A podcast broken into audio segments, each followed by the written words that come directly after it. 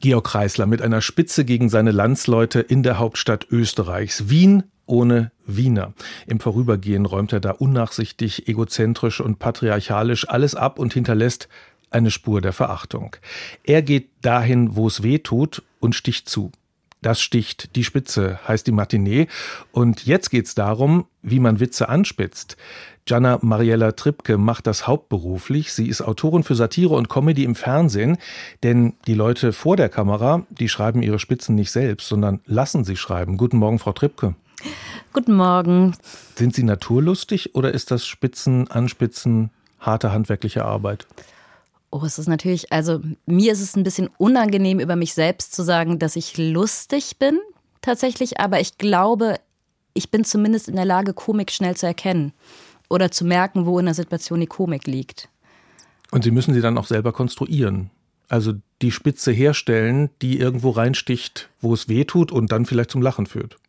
Ja, ich muss es dann gegebenenfalls anspitzen, wobei ich finde, man, also man merkt dann schon, wo sich die Spitze so rausbohrt und wo man ansetzen kann. Also ich glaube, das ist es tatsächlich, weswegen ich in dem Job funktioniere. Also weil ich das relativ schnell erkenne. Ich glaube, da gibt es Kolleginnen, die äh, wahrscheinlich sehr viel leichter Sachen konstruieren können und ich erkenne eher die Komik in der Realität. Deswegen bin ich in der Satire ganz gut aufgehoben. Und die, die Komik aus der Realität transportieren Sie dann in die künstliche Situation des genau. Fernsehens? Genau, und da wird dann zum Teil durch Überspitzung, es ist ja ein äh, beliebtes Instrument, kann man das dann halt nochmal deutlicher machen. Also so, dass es dann vielleicht auch jeder merkt. Geht es um Fallhöhe, die erzeugt werden muss? Unter anderem auch. Es gibt unterschiedliche Witzmechaniken und äh, ein paar Witzmechaniken könnte ich tatsächlich benennen. Haben Sie aufgeschrieben? Habe ich aufgeschrieben, tatsächlich, damit ich keine vergesse. Ja. Ich habe mich vorbereitet. Dann machen Sie mal. Was denn zum Beispiel? Wie also es geht's? gibt natürlich die ganz klassische Übertreibung oder Überspitzung oder Überhöhung. Das ist eine Mechanik. Dann gibt es den Dreier. Ein Beispiel für den Dreier wäre zum Beispiel, ein Mitglied der Linksfraktion von heute braucht eine starke Vision, Durchsetzungsfähigkeit und einen richtigen Job. das wäre ein Dreier.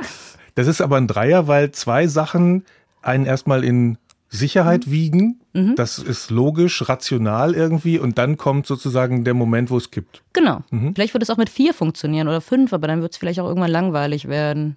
Dann wartet man drauf und es ja. passiert gar nichts, ja. Wobei Warten eigentlich finde ich auch eine ganz gute Gagmechanik, wenn man wirklich Sachen aushalten muss. Aber das funktioniert eher im Fernsehen. So unangenehme Situationen und die dauert und dauert und dauert und dauert und dauert. Dadurch entsteht auch Komik. Und wenn man dann das ins Professionelle bringt, hat die Zuspitzung dann irgendwann auch Grenzen? Also muss man sagen, ich konstruiere den Gag jetzt scharf, aber nicht zu scharf, nicht zu spitz? Mm, das lernt man auch teilweise auf die harte Tour durch Shitstorms, also dass man anfängt, Sachen mitzudenken. Ich glaube, früher war ich sehr viel boshafter, was meinen Humor anging, wobei nicht boshafter, sondern habe weniger darauf geachtet, was das mit anderen macht. Und habe auch nicht so im Kopf gehabt, dass ich eventuell, und da achte ich schon drauf, mit einem Witz der für mich falschen Gruppe in die Karten spielen könnte. Also da lernt man schon dazu und wird ein bisschen vorsichtiger. Und teilweise ist das natürlich dann auch, dass Sender oder Produktionsfirma einen von vornherein Sachen da rausschreiben, sagt, nee, nee, auf keinen Fall. Aber ganz ohne so ein bisschen Boshaftigkeit geht es wahrscheinlich auch gar nicht. Nee, aber man muss natürlich so ein bisschen gucken, wen man trifft und ob man die Zeit hat, das äh, rüberzubringen. Ich finde zum Beispiel, das ist so ein Dilemma in der Komik mein Vater ist an äh, Krebs gestorben und das war richtig schlimm und auch die Gespräche mit dem haben bei uns über sehr viel Humor stattgefunden. Also wir hätten quasi ein Sterbebett-Stand-up machen können zusammen. Meine Mutter konnte das ganz schwer ertragen, die hat ganz bitterlich geweint und trotzdem würde ich mich jetzt, auch wenn es meine eigene Katharsis wäre, würde ich keine Krebswitze öffentlich machen, weil es für jemand anderen dann wiederum verletzend oder kränkend sein kann und der meine Intention dahinter ja gar nicht kennen kann. Also das ist so das, wo man so ein bisschen drauf achten muss und was man mit der Zeit dann halt auch lernt. Was meine Katharsis ist, kann wem anders verletzen und wo sind da die Grenzen und wo achtet man drauf und auf wen nimmt man wann Rücksicht.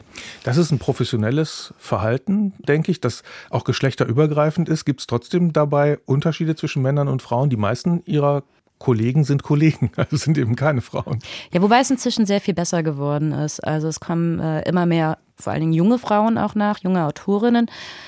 Hm, also die ganze Fernsehbranche ist immer noch sehr geprägt von den goldenen Nullerjahren und da waren ja natürlich Sexismus, Homophobie und Rassismus ein Riesenwitz und so ein bisschen steckt das immer noch drin.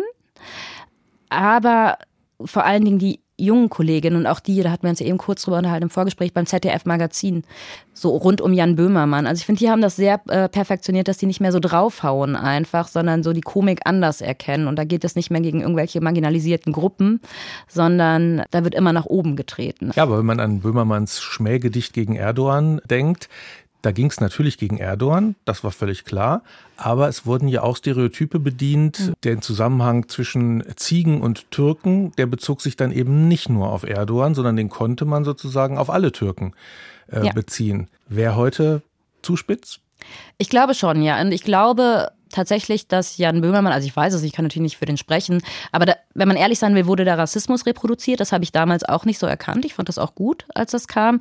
Und ich glaube aber, dass er es heute auch nicht mehr so machen würde, weil eigentlich war das ja nicht sein Ziel, alle Türken zu beleidigen oder zu herabzuwürdigen, sondern einfach den Unterschied zwischen Beleidigung und Satire herauszuarbeiten. Und dann kann man ja auch eine andere Form der Beleidigung als rassistische Beleidigung finden.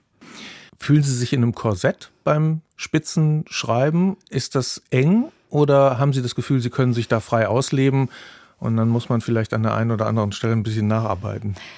Nee, ich fühle mich eigentlich nicht in einem Korsett in dem Sinne, dass ich äh, in die Richtung gehen würde, heute darf man ja gar nichts mehr sagen, weil es ist zumindest mein Ziel als Comedy-Autorin, ist es wirklich nicht nach unten zu treten oder irgendwem zu beleidigen, sondern ich finde, dass Humor wirklich eine ganz wundervolle Möglichkeit ist, auf Ungereimtheiten in der Welt aufmerksam zu machen. Und wenn ich das machen muss, indem ich jemanden persönlich angreife, der im Zweifel ja noch nicht mal eine Institution ist wie Erdogan oder sowas, dann mache ich auch irgendwas falsch. Und dann ist es eigentlich richtig, dass ich dafür zurechtgewiesen werde und dass man da achtsam ist. Die Spitzen als Seismographen der Merkwürdigkeiten der Welt. Gianna Mariella Trippke zu Gast in der SWR2 Matinee. Das sticht die Spitze. Vielen Dank. Sehr gerne.